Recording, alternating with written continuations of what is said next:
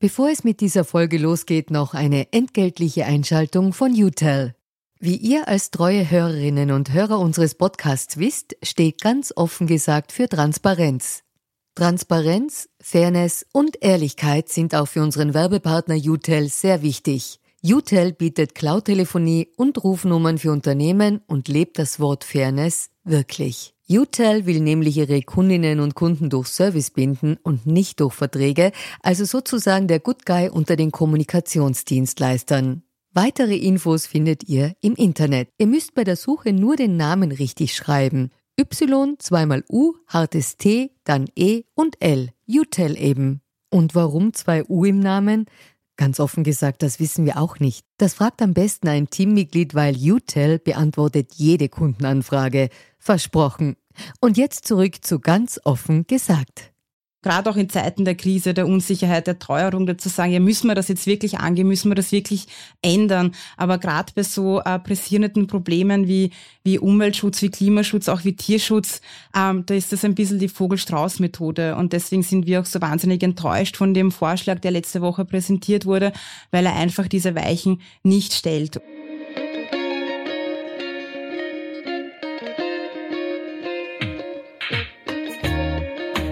Herzlich willkommen bei Ganz offen gesagt, dem Podcast für Politikinteressierte.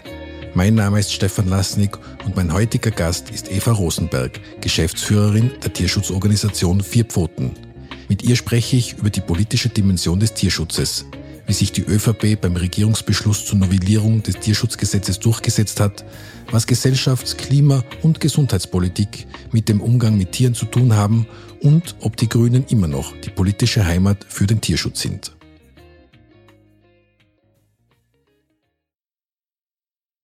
Ja, liebe Frau Rosenberg, herzlichen Dank, dass Sie sich die Zeit für dieses Gespräch nehmen.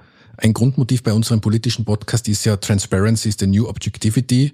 Und in diesem Sinne beginnen wir unseren Podcast immer mit der inzwischen traditionellen Transparenzpassage. Also woher wir uns kennen, warum wir uns gegebenenfalls duzen und ob Sie aktuell für Parteien oder deren Vorfeldorganisationen tätig sind. In unserem Fall ist die erste Frage recht einfach zu beantworten. Wir kannten uns bisher nicht. Wir haben uns jetzt gerade kurz vor der Aufnahme kennengelernt und können damit gleich zur zweiten Frage übergehen, nämlich ob Sie aktuell für Parteien oder deren Vorfeldorganisationen tätig sind oder dort Parteimitglied sind. Nein, bin ich nicht. Ich sage aber dazu, dass ich äh, in meinem früheren politischen Leben zehn Jahre für die Grünen gearbeitet habe, und zwar im Europäischen Parlament in Brüssel. Okay, danke für diese Transparenz und Offenheit. Dann können wir direkt ins Gespräch einsteigen. Super. Ich würde unser Gespräch nämlich gerne mit einer Frage zum aktuellen Thema beginnen. In der Regierungssitzung vergangene Woche wurde ein neues Tierschutzgesetz beschlossen, das jetzt in Begutachtung geht und Ende Juni im Parlament verabschiedet werden soll. Sie haben den Inhalt des Beschlusses hart kritisiert. In einem Statement haben Sie zum Beispiel formuliert, dass im Falle der Umsetzung, wie von der Regierung beschlossen, die Tiere wieder einmal Opfer der österreichischen Klientelpolitik wären. Könnten Sie für unsere Hörerinnen und Hörer erläutern, was Sie damit gemeint haben? Ja, sehr gerne. Die Regierung hat sich letzte Woche damit gebrüstet, ein, ein riesen Tierwohlpaket auf den Weg gebracht haben, wirklich einen, wirklich einen Meilenstein im Tierschutz. Und bei genauer Analyse sieht man, dass hier wirklich die großen heißen Eisen, die großen äh, Debatten äh, wirklich nicht ähm, angegriffen wurden. Wenn man zurückblickt, die letzten Wochen und Monate, was fällt einem ein? Was war zu Tierschutz in aller Munde? Was war in den Medien zu lesen? Das waren einmal zum Beispiel die Vollspaltenböden, auf denen Schweine stehen, also der nackte Betonboden. Äh, das war das Kükenschreddern, also das Töten der männlichen Küken direkt am Tag nach dem Schlüpfen. All das ähm, wenn man eben diesen, diesen neuen Vorschlag sich anschaut, ah, das wird nicht angegangen. Es bleibt beim Status quo. Es wird hier keine Vision verwirklicht. Ähm, es ist hier keine Handschrift ähm, auch der Grünen zu sehen. Und deswegen haben wir das auch so stark kritisiert als Klientelpolitik, weil es hat sich einerseits bei der ÖVP die Landwirtschaft äh, durchgesetzt. Ich sage aber dazu die konservative Landwirtschaft, weil Landwirtschaft ist nicht gleich Landwirtschaft, sondern die Kräfte, die den Status quo erhalten wollen, haben sich hier ganz klar durchgesetzt. Und das ist natürlich natürlich Klientelpolitik und das wird auf dem Rücken der Tiere gemacht, auf dem Rücken der Umwelt und natürlich auch auf dem Rücken der Menschen, weil wir brauchen nur um uns blicken. Es ist alles andere als Status quo, es ist alles andere als Business as usual. Wir haben die Corona-Krise. Ähm, nicht hinter uns, sondern vielleicht gerade ein bisschen abgeschwächt. Wir haben einen Krieg auf europäischem Grund und Boden, der enorme Auswirkungen hat, gerade auf die Landwirtschaft und auf die Lebenssituation der Menschen. Und dann zu sagen, wir wollen eigentlich nur so weitermachen wie bisher und keinerlei Änderungen akzeptieren, ist der völlig, völlig falsche Weg. Ich würde ja heute gerne im Laufe unseres Gespräches gerne auf verschiedene politische Dimensionen des Tierschutzes eingehen. Und vielleicht fangen wir wirklich gleich mit dem aktuellen Beispiel an. Sie haben es erwähnt, Sie sind ja Politprofi, weil Sie ja nicht zuletzt auch 2009 bis 2018 für die grünen Abgeordnete Ulrike Lunacek in Brüssel gearbeitet haben, als parlamentarische Mitarbeiterin und auch als Vorstands- und Managementassistentin.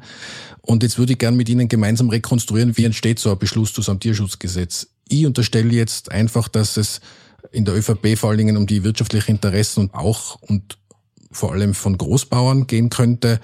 Die Grünen wiederum sind zumindest bis jetzt bekannt gewesen für ihren Tierschutzgedanken.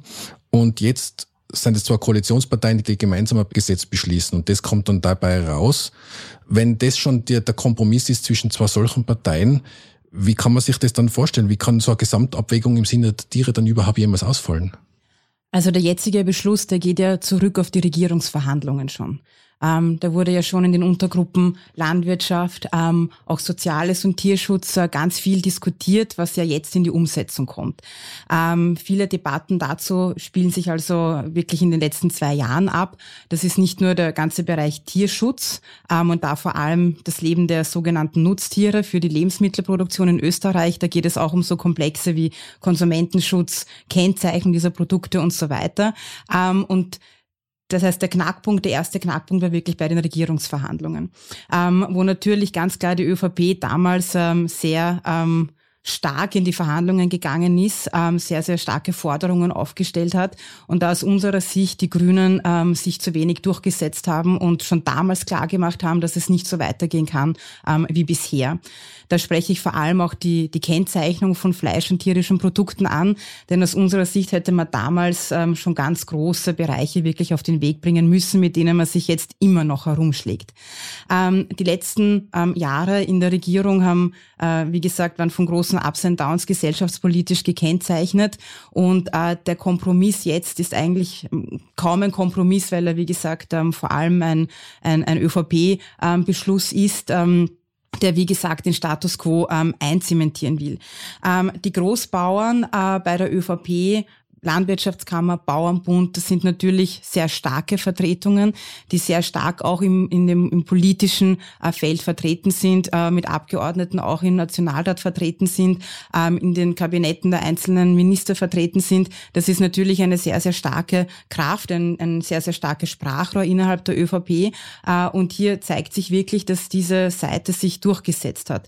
Ich mag aber nochmals betonen, dass ich das ähm, nicht so schwarz und weiß sehe, weil gerade gerade wir als Tierschutzorganisation, man glaubt vielleicht, wir haben sehr wenig Kontakt zur Landwirtschaft oder das ist eine, das von, von absoluter Abneigung geprägt, aber das ist wirklich nicht so. Also ich kann aus eigener Erfahrung sagen, ich war sehr, sehr viel auf Betrieben unterwegs. aber Wir bekommen sehr viel Zuspruch auch von Landwirten, die erkennen, wir müssen uns ändern, wir müssen uns abzeichnen, ähm, weil aus, egal aus welcher Perspektive man das betrachtet, muss eine Veränderung her.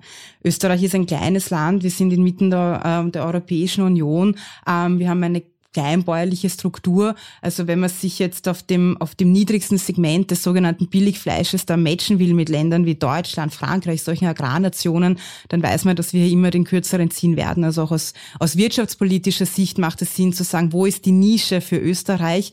Ähm, und das ist ganz klar die Qualität und das haben sehr, sehr viele erkannt ähm, und viele haben das nicht erkannt. Und ich sage auch in den, in den Gesprächen, ich sehe, ähm, ich sehe natürlich den Wunsch, den Status quo zu erhalten.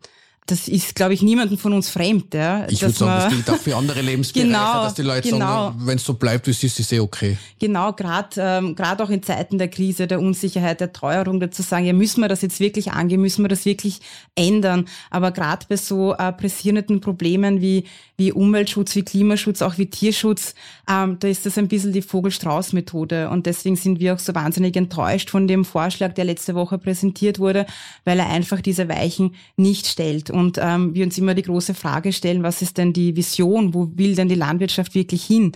Wir reden auf der einen Seite immer vom Kulturgut ähm, Almen zum Beispiel, ähm, von diesen starken Bildern, von den Tieren auf der, auf der grünen Weide. Ähm, es wird immer das Bild bemüht der, des Familienbetriebes, der, der kleinen Betriebe, der Familienbetriebe. Aber die Realität hält dem nicht ganz stand. Ich glaube, wir brauchen diese Bilder ganz stark in der Werbung, auch im Tourismus, wie wir uns nach außen verkaufen.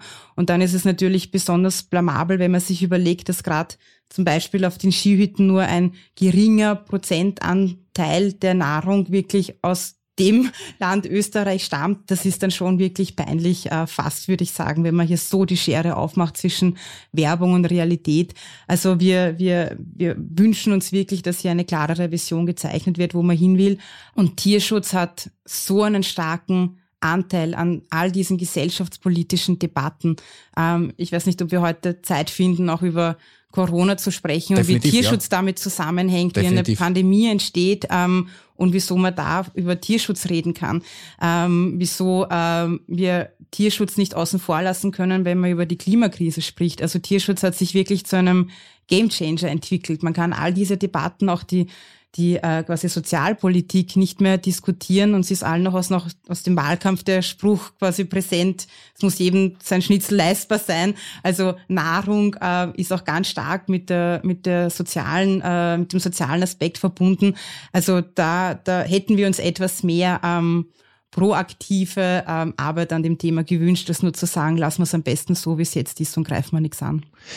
Ich hätte da nur die Vermutung, dass bei solchen großen Schritten oft ja die Politik langsamer ist, als vielleicht Bewegungen oder Stimmungen in der Bevölkerung sind. Also die kann man gut vorstellen, dass diese vorsichtige Vorgangsweise auch daran liegt, dass eben erstens einmal große Visionen immer großen Mut erfordern, der ist nicht immer vorhanden und manchmal auch es bequem ist, wenn man jetzt halt nur kleine Schritte macht.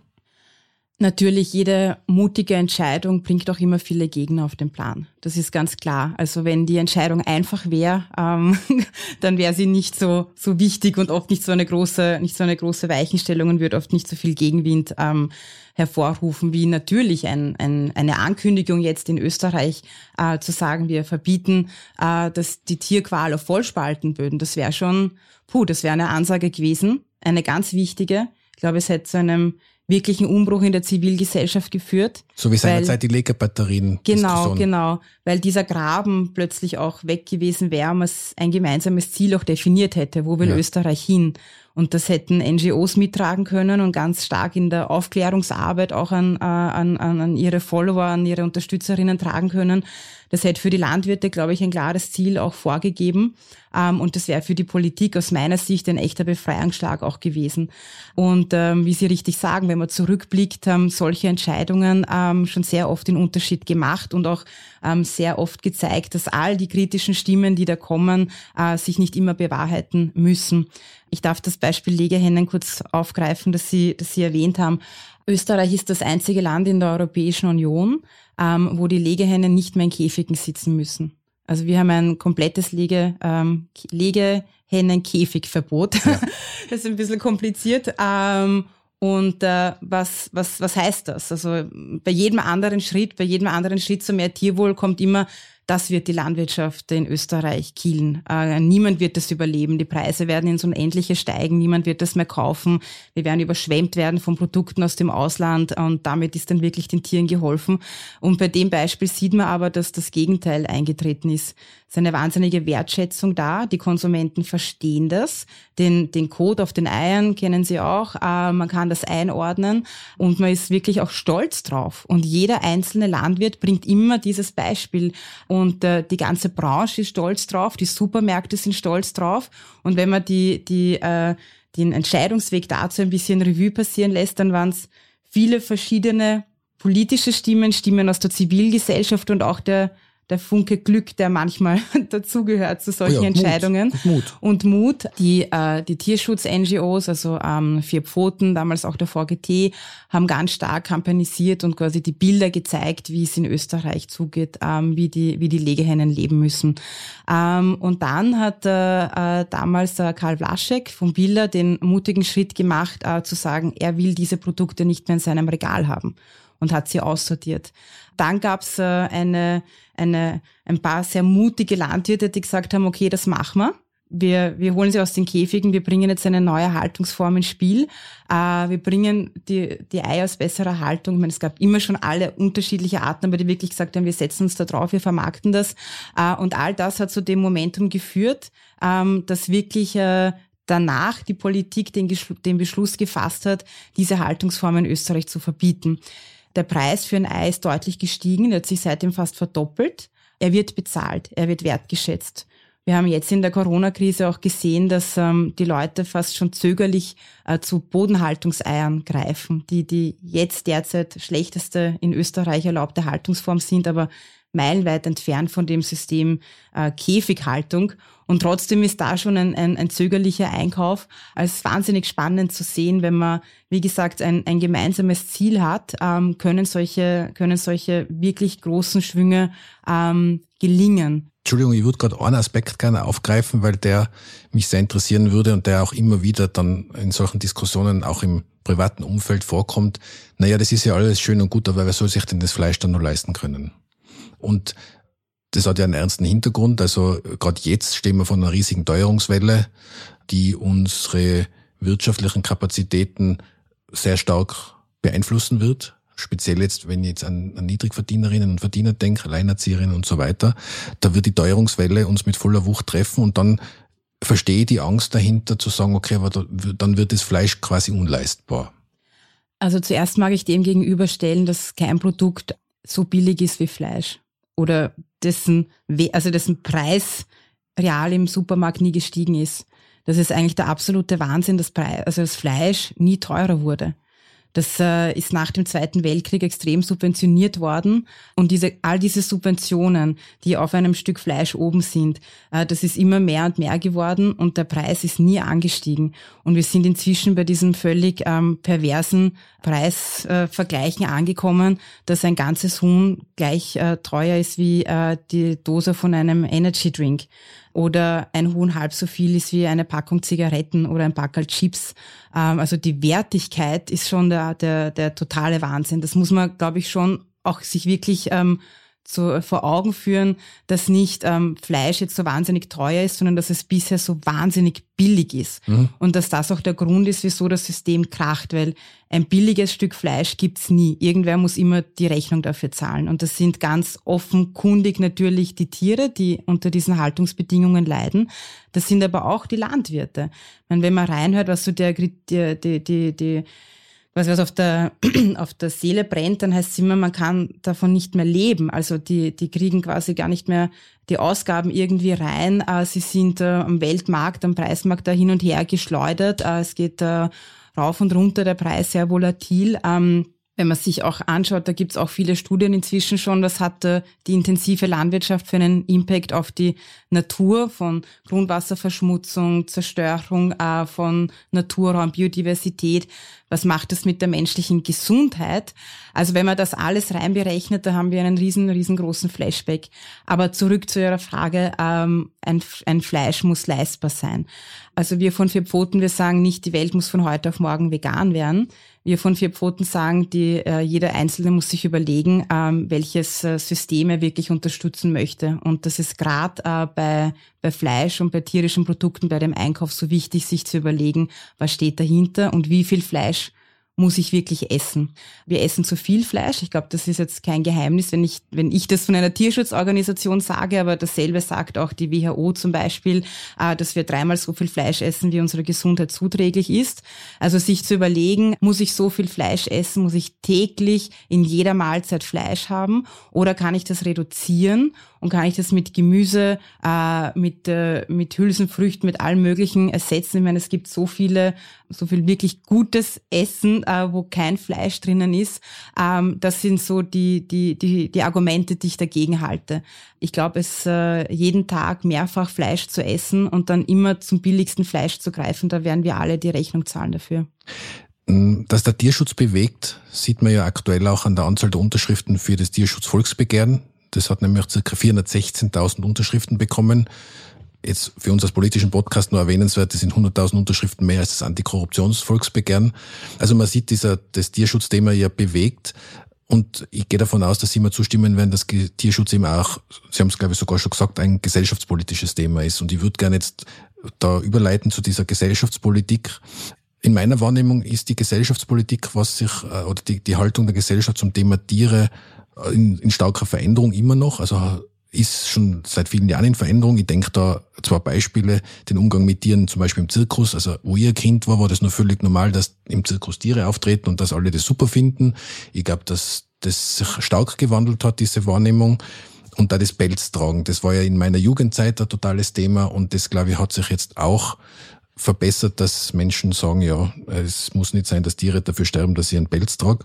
Nehme ich das richtig wahr oder ist das nur meine persönliche Wahrnehmung? Wie sehen Sie das? Ich stimme Ihnen absolut zu, dass Tierschutz in Österreich ein Riesenthema ist. Ich glaube, Österreich kann sich als tierliebe Nation bezeichnen, aber in welche Bereiche das dann durchsickert, das, das ist dann die große Frage. Also Hunde, Katzen, ich glaube, wir alle haben entweder selbst Haustiere oder ähm, kennen Leute mit Haustieren. Sie sind omnipräsent auf der Straße auch. Es ist ähm, ein Riesenthema auch. Ähm, wir sind auch sehr in dem Bereich sehr weit mit der Gesetzgebung. Aber eben, wie schaut's hinter den Stahltüren aus? Und da ist dann die große Blackbox, sage ich immer. Und da wird Tierschutz auch unangenehm ähm, weil jeder spricht gerne ähm, über seine eigenen Haustiere, über die liebe Katze und die erzählt die Geschichten, was die da und dort macht. Ähm, jeder ist der Erste, der sofort den Finger zeigt, wenn irgendein Skandal kommt, dass jemand den Hund geschlagen hat oder misshandelt hat. Wenn da irgendwelche äh, Bilder in den Medien auftauchen, ist eine Empörungswelle. Aber wenn man dann sagt, na ja, das, was du quasi hier einkaufst, damit unterstützt du ein System, das Tiere systematisch quält, dann plötzlich wird's unangenehm und dann kommen noch negative Reaktionen, weil dann kommt man in diesen Verteidigungsmodus und das will man dann nicht so leicht, äh, also will man nicht so hören quasi, dass man auch Teil dieses äh, Systems ist. Und da ist für mich die Sprache auch ganz ein wichtiges Element. Also wir sprechen immer noch von Nutztieren und das sagt schon, diese Tiere sind nur zum Nutzen da. Man spricht ihnen ab, dass sie Individuen sind, dass sie Emotionen haben, dass sie ein, äh, ein Lebewesen sind mit einem ganz eigenen Anforderungsprofil. Ähm, sind, äh, kann nur jeden einladen, sich mehr zu informieren über Schweine, Tiere, Hühner. Das sind faszinierende Tiere. Ähm, Schweine sind so intelligent wie Hunde, wenn nicht noch intelligenter. Sie haben ganz viele Parallelen im Verhalten. Es sind wahnsinnig soziale Tiere. Also äh, es ist wirklich wert, äh, diese Tiere mal auch vor den Vorhang zu holen und mal abzulegen, den Namen Nutztiere und zu sagen, okay, wir sprechen hier von einem Tier, das ist genauso ein Tier wie ein Hund, äh, wie eine Katze und äh, diese, diese Kategorisierung fallen zu lassen. Und das ist äh, eben dann gesellschaftspolitisch der der unangenehme Teil. Könnte aber auch der nächste Schritt sein, wenn man sich jetzt im Sinne der Tiere was wünschen darf, dann könnte man ja auf dieser Tierliebe, die sich tatsächlich wahrscheinlich auf die Haustiere jetzt einmal konzentriert, wenn man die erweitert. Absolut. Ich sage immer, ähm, die Tierliebe darf nicht beim Hund und bei der Katze aufhören. Die muss weitergehen. Ähm, und ähm, wenn, äh, wenn man da mit Leuten anfängt zu sprechen, dann kommen auch oft die, die Erzählungen von früher am Bauernhof oder am Land. Ähm, das finde ich auch wahnsinnig spannend, weil das ist so der einzige Referenzpunkt. Wenn man auch durch Österreich fährt, ähm, man sieht Händeln relativ oft noch, man sieht Kühe natürlich, aber man sieht äh, eigentlich nie Schweine. Und ich glaube, dass das mit ein Grund ist, dass diese Tiere so abgewertet sind, weil die Schweinemast und die Schweinezucht, die findet möglichst ähm, weit weg ab vom Schuss in geschlossenen Hallen statt. Die Tiere sehen kein Tageslicht, ähm, die haben nie Auslauf und die werden äh, vom werden, sieht man nie beim Spazierengehen. Man kann die Tiere nie beobachten. Man ist so entfremdet, so entkoppelt ähm, vom, vom, vom Schwein. Und ich glaube wirklich, dass das ähm, mit damit zusammenhängt, dass man keine quasi primären Erfahrungen hat mit den, mit den Tieren. Ja, ist es dann aber Aufgabe der Politik? Weil da stelle ich mir jetzt politisch schwer vor, wie kann ich das beeinflussen? Das ist ja dann fast mehr Aufgabe der Erziehung, der, der Kommunikation, der Schule vielleicht, dass man diese Nähe wiederherstellt. Gerade in städtischen Gebieten stelle ich mir das schwierig vor. Noch schwieriger wie am Land. Ja, also mir fallen da, mir fallen da auf die Schnelle gleich ein paar Punkte ein. Also die Politik ist natürlich für die Erziehung äh, mit zuständig. Also wir haben in den Kinderbüchern, lustigerweise finden sich noch die ganze Zeit ähm, die sogenannten Nutztiere. Jeder kennt äh, dem, das Bild vom Bauernhof mit dem glücklichen Schweinchen grunzend in der, in der Gatschsule. Aber das verschwindet dann ganz schnell. Ähm, wo ist in den Lehrplänen auch genau die Information, wo kommen die Lebensmittel her, wie werden die Tiere gehalten? Da ist relativ wenig da.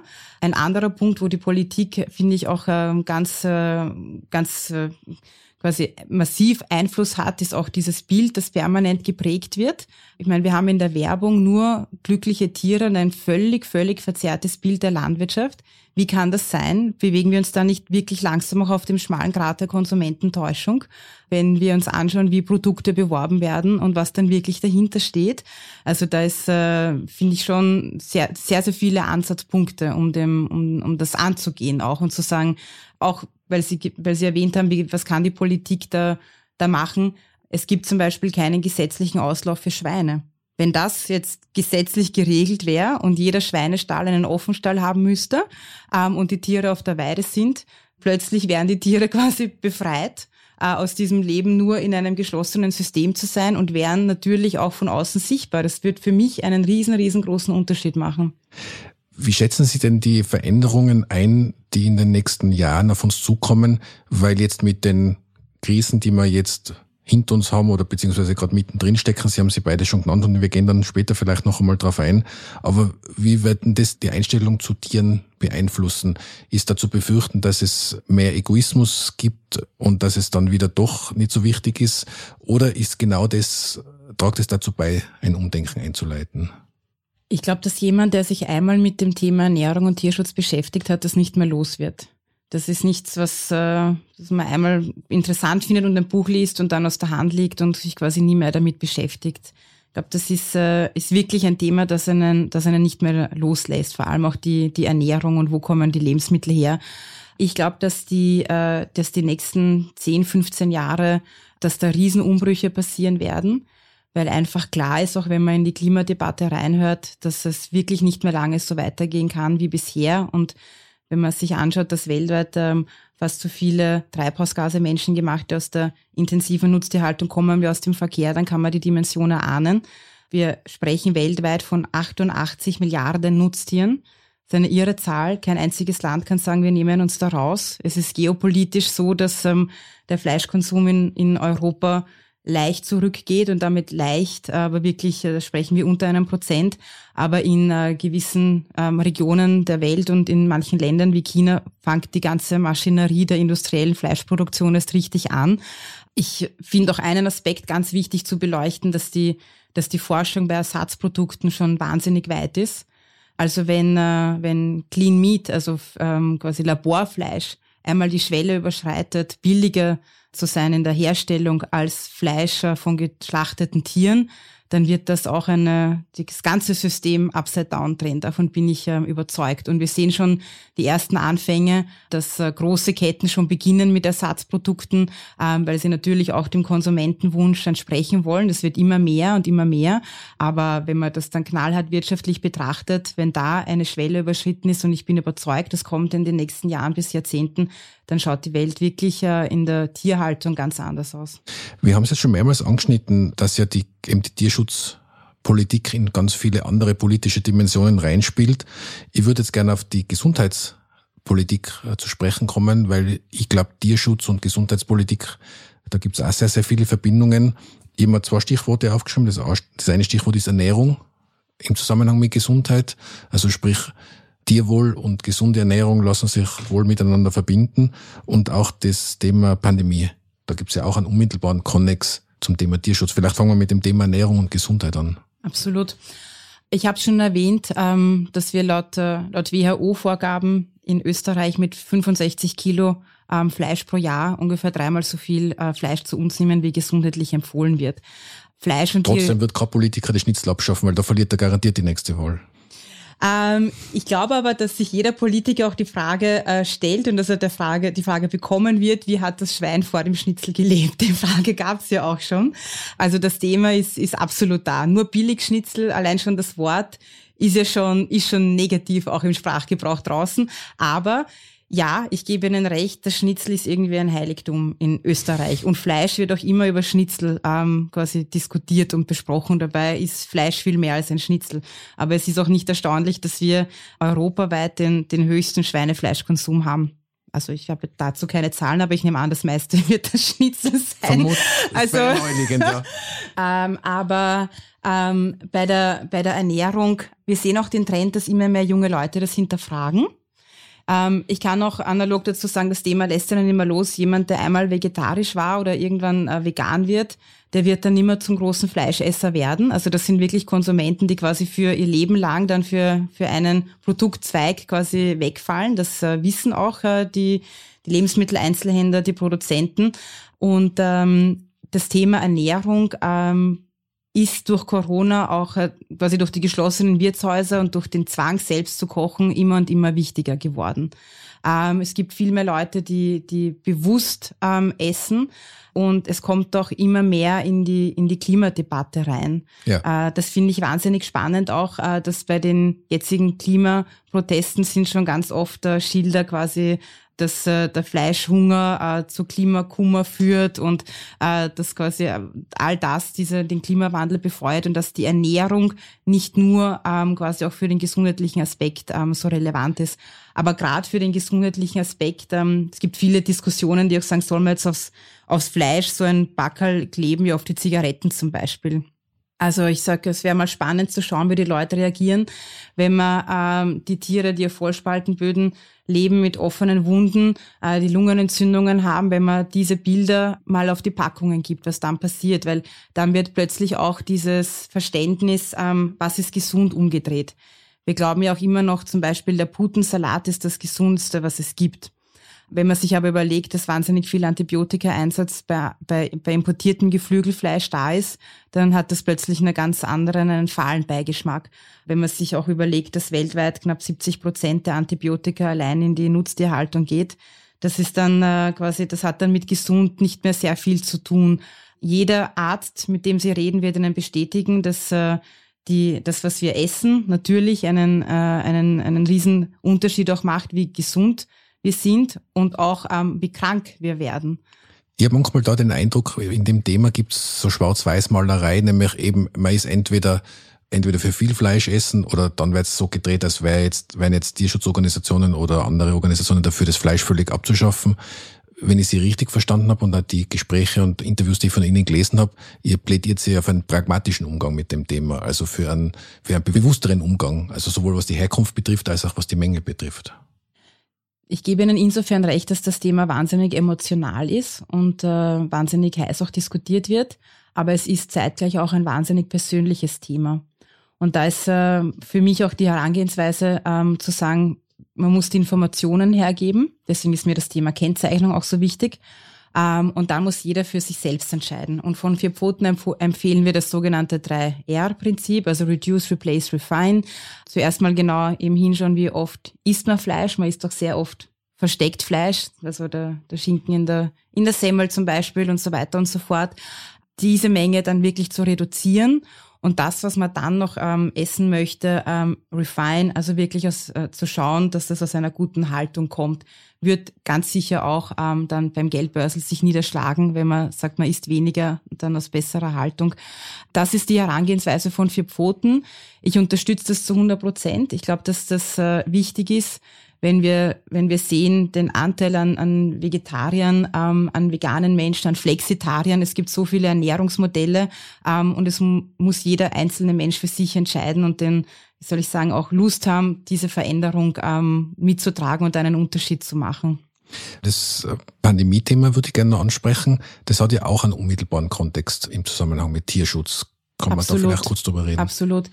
Also die, die Corona-Pandemie ist ja auch durch eine Zoonose entstanden. Was sind Zoonosen? Das sind, wenn, wenn Krankheiten von, vom Tier auf den Menschen ähm, springen oder vom Menschen auf, auf den Tier. Also wenn hier quasi äh, Krankheiten überspringen.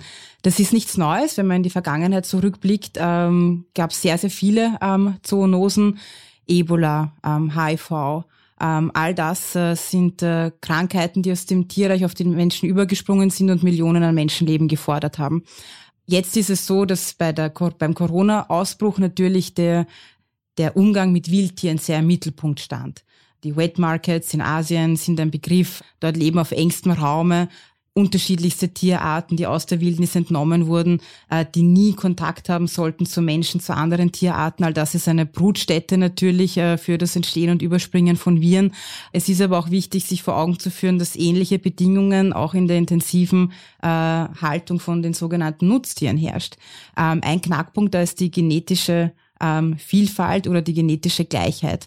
Wenn man in diese große Maststelle schaut, sind aber tausende Tiere dort, die genetisch völlig gleich sind. Das heißt, ein Krankheitserreger kann wie ein Lauffeuer sich fortsetzen. Ähm, und äh, das macht das Ganze auch so gefährlich. Und es sind sich die Forscherinnen und Forscher einig, dass wir wirklich auf einer Pandemiebombe sitzen weil es ist jetzt äh, noch keine Pandemie, abseits von Schweinepest, Vogelgrippe und so weiter, äh, mit einer Zoonose im großen Stil aufgetreten, aber das kann jederzeit der Fall sein. Also äh, die Entstehung von Pandemien wird absolut dadurch befeuert und ähm, ich würde wirklich auch so weit gehen, ist der, der Entstehungspunkt, wie wir Menschen mit Tieren umgehen, in dem Dreieck auch, wie wir mit Umwelt äh, umgehen. Also das, äh, das ist ein, ein sehr gefährliches Spiel mit dem, mit dem Feuer. Ich glaube, wir haben ja jetzt eben genau diese Dimensionen besprochen, diese wirtschaftspolitische Dimension, die ja auch ins Private reinreicht, in der Kostenfrage, die gesellschaftspolitischen Dimensionen, das Umweltthema und das Klimapolitikthema und auch das Gesundheitspolitikthema. Haben wir noch ein Thema vergessen, wo Tierschutzpolitische Rolle spielt? Ich glaube, wir haben jetzt wirklich sehr, im Schnelldurchlauf die großen, die großen Themen ähm, behandelt.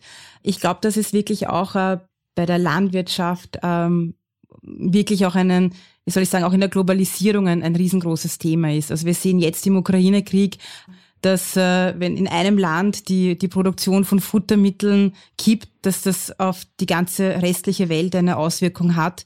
Ähm, hier werden die Futtermittel teurer, in anderen Teilen der Erde ähm, haben die Leute gar nichts mehr zu essen. Wir sehen auch, dass die Futtermittel, die in Österreich verwendet werden, dafür verantwortlich sind, dass der Regenwald ähm, abgeholzt wird, um dort ähm, Soja Sorry. anzubauen.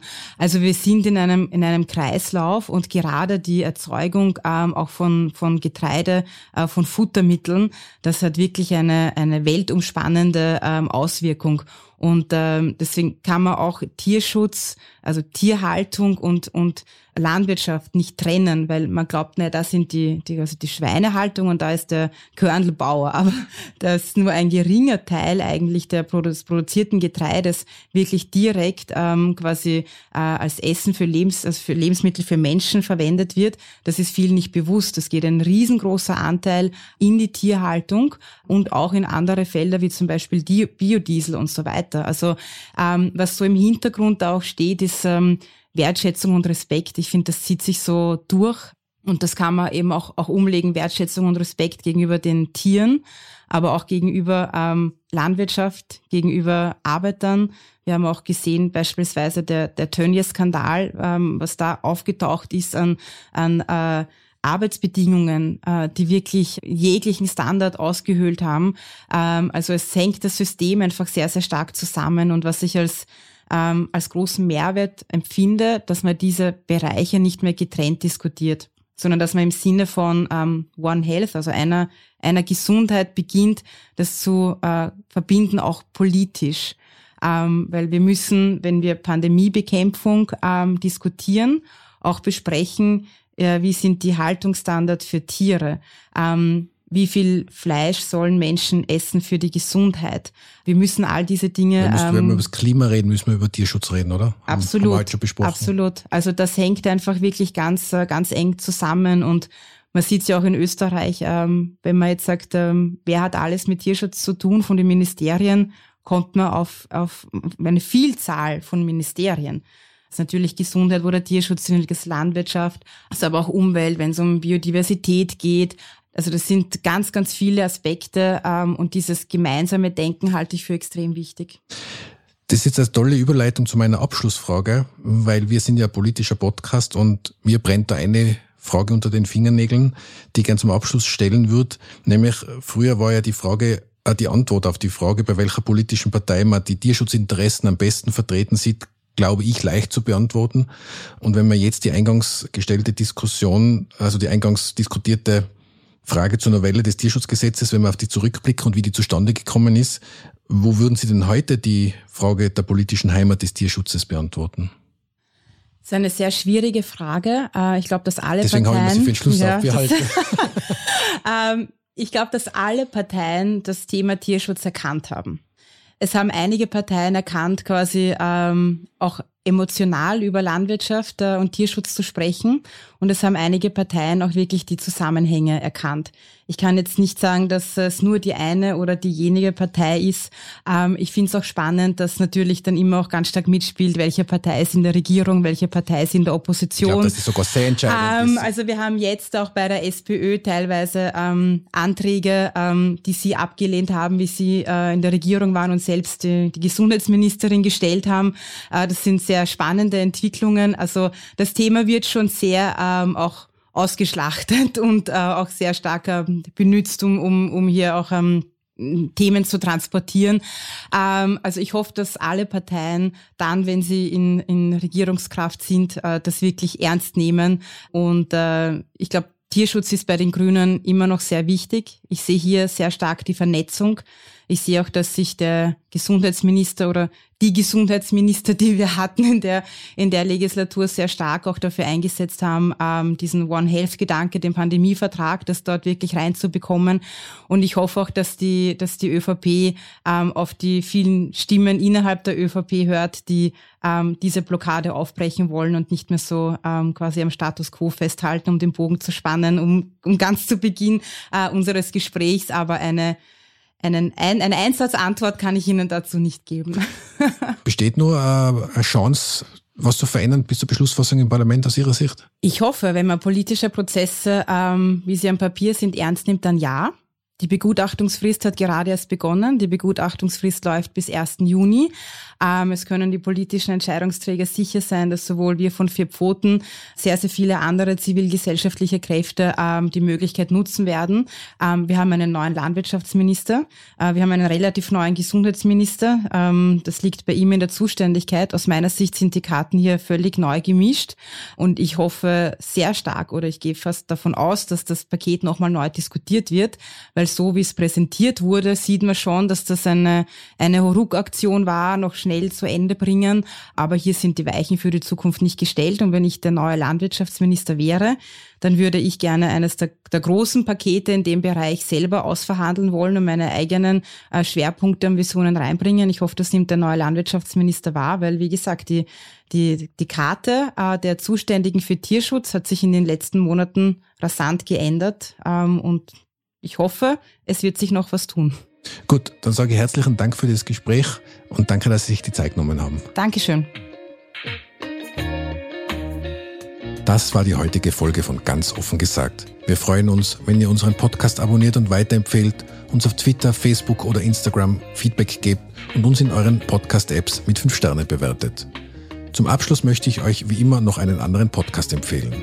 Diesmal ist dies der Podcast Sonne und Stahl. In diesem Podcast sucht Host Andreas Sator, der mit Erklär mir die Welt bereits einen sehr erfolgreichen Podcast betreibt, nach pragmatischen Antworten auf die großen Herausforderungen, die die Klimakrise und Artensterben mit sich bringen. In Sonne und Stahl verbreitet Sator aber keine Untergangsstimmung, sondern sucht gemeinsam mit Expertinnen und Experten nach umsetzbaren Maßnahmen und Lösungen. Euch danke fürs Zuhören bei ganz offen gesagt. Bis zum nächsten Mal. Für euch.